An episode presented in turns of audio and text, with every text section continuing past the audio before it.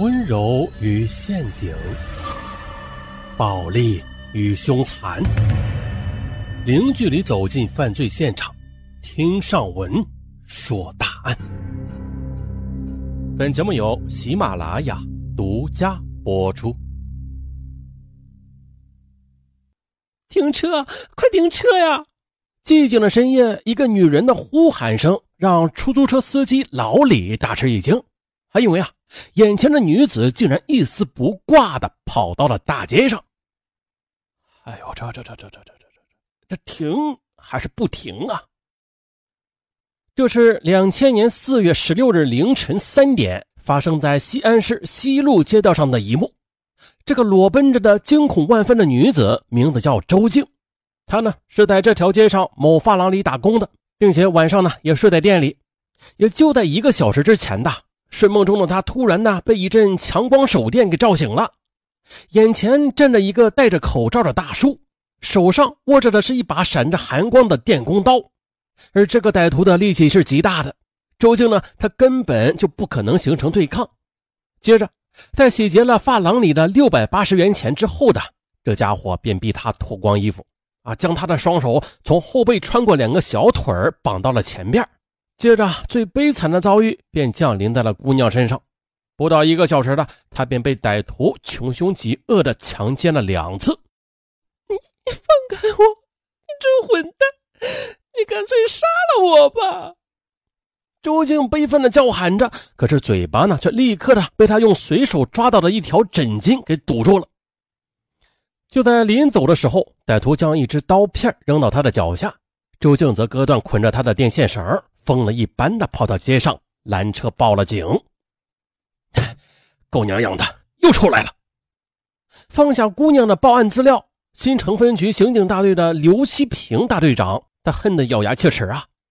从一九九八年十二月二十四日开始吧，在新城区的范围内就已经连续的发生了四起抢劫、强奸发廊打工妹的案子了。根据受害人提供的情况吧，这几起案子显然是同一名歹徒所为的。此人身高在一点八米左右，口音就像是陕北一带的。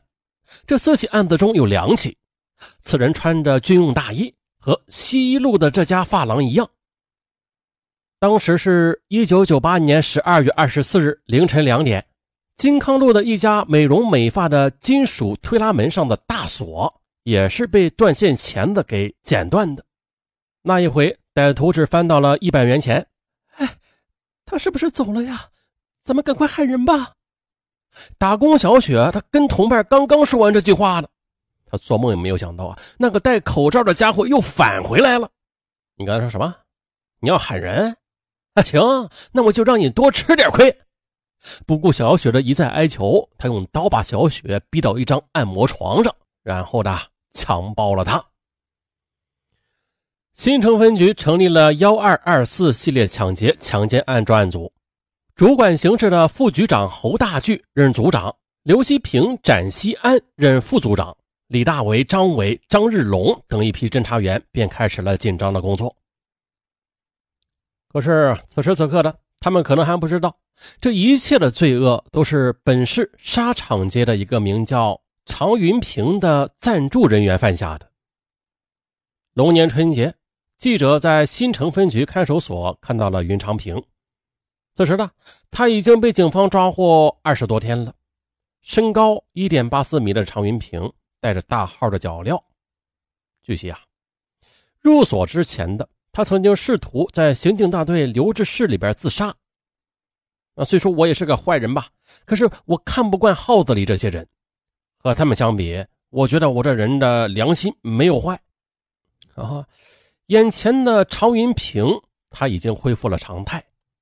他说：“呀，我这个人只是爱钱如命，我最终的目的啊，就是抢钱，而且不抢老农民卖粮食的血汗钱。还有啊，做了几十起案，虽然回回都是带着刀吧，但是我并没有用刀伤过任何人。我捆绑强奸那些女人，也是看他们对我构成了什么样的威胁。我呢？”不过是用这种方法来保护自己而已。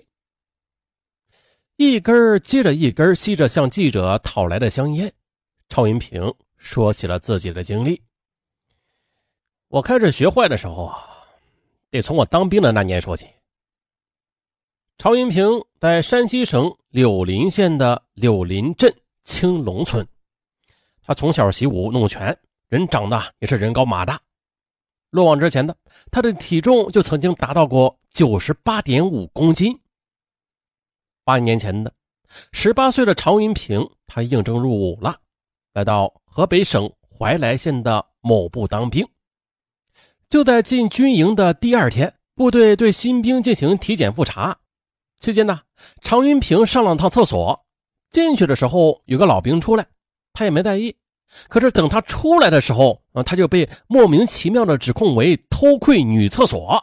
还不过的，这不是在八几年的时候的严打了啊。他呢，也仅仅是呃有了一个色狼的绰号。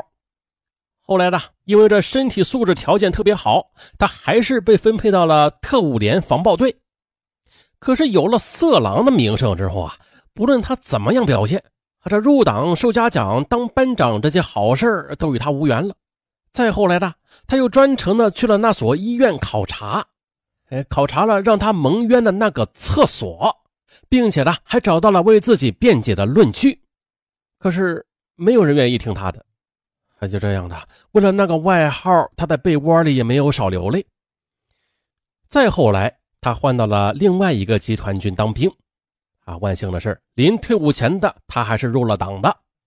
但是，厕所蒙冤这件事儿，在他内心深处却打下了深刻的烙印。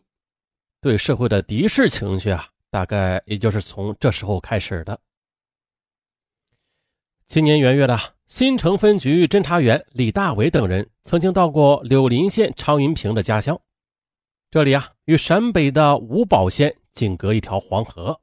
啊，难怪了，这很多受害人都指责常云平是陕北的口音呢。那常云平的爹妈是当地最早做生意的农民之一了，由此这家境是比较优裕。常云平是家里的独子，他家里专门呢为他买了个城镇户口。一九九六年春天呢，在退伍一年多之后的家里人想办法把他安排到了汾阳的杏花村汾酒有限公司，啊，在公安处。当了一名消防队员，每月是二百一十六元的死工资，可没曾想的，干了几个月之后，这一分钱没有发下来，反倒贴进去了一千多元，这让常云平无法忍受。办了停职、停薪留职手续之后呢，他干脆回到这个柳林和家里一起做生意。可谁曾想的，这后边发生的一件事终于的彻底的改变了他。那是一九九八年农历四月初八，他带了几千块钱到石家庄，准备进点衣服回家卖。当晚的，他在火车站里被一个妖艳的拉客女领进了一家小旅店。半夜的，那个女子正要为他提供特殊服务呢。可是这两人衣服还没脱完，啊，突然的三条汉子就推门进来了，用刀子逼着常云平掏钱。啊，听过答案的听友都知道，这是叫仙人跳。啊，不仅让人家抢了一些钱去，常云平还被迫的躲在一个治安亭外，站到了后半夜。在这以后的他坐出租车在街上乱转了几圈，确信没有人跟着，这才像贼一样的上了火车。在离家还有六十公里的离石市，他又下了火车。这货没有进来呀，钱又被抢了，左胳膊上还被人刺了一刀。他不知道回去该怎么样向家人交代呀，于是，在街上闲转的时候，他突然的对一家卖裤子的小店起了歹意。当天夜里了，他就撬了这家小店，偷了六十一条裤子，并且脱下自己的鞋子，换走了店里的一双新皮鞋。回到家里的第二天，常云平就卖起了偷来的裤子。啊一个和他一起干过传销的老头在给离石上学的女儿呢，也买了一条。这女孩在离石一走，马上的就被那家店主拉住来打听。原来呢，这种软牛仔裤啊，当时在离石街上只有一家进了货。这样的，常云平在柳林就待不住了。一天的，离石的警车就停在了他家的门口。常云平一见，调转摩托车就跑。啊，就这样的。农历五月初三，常云平来到了西安。警察在四处抓他的时候，常云平在西安他也没有闲着啊，不仅在新城又连抢三起，而且他把黑手又伸到了碑林区，而且呢，越是阴雨天，他越喜欢出来作案。可是去年八月的一个被强奸的发廊按摩女却说，尽管外边下着雨吧，而歹徒没有拿着雨具进来，这头发却是干的。于是，碑林分局的刑警大队的侦查员们因此推断了，这个家伙他很有可能有汽车。啊，在那个年代，这汽车它确实是很稀罕的。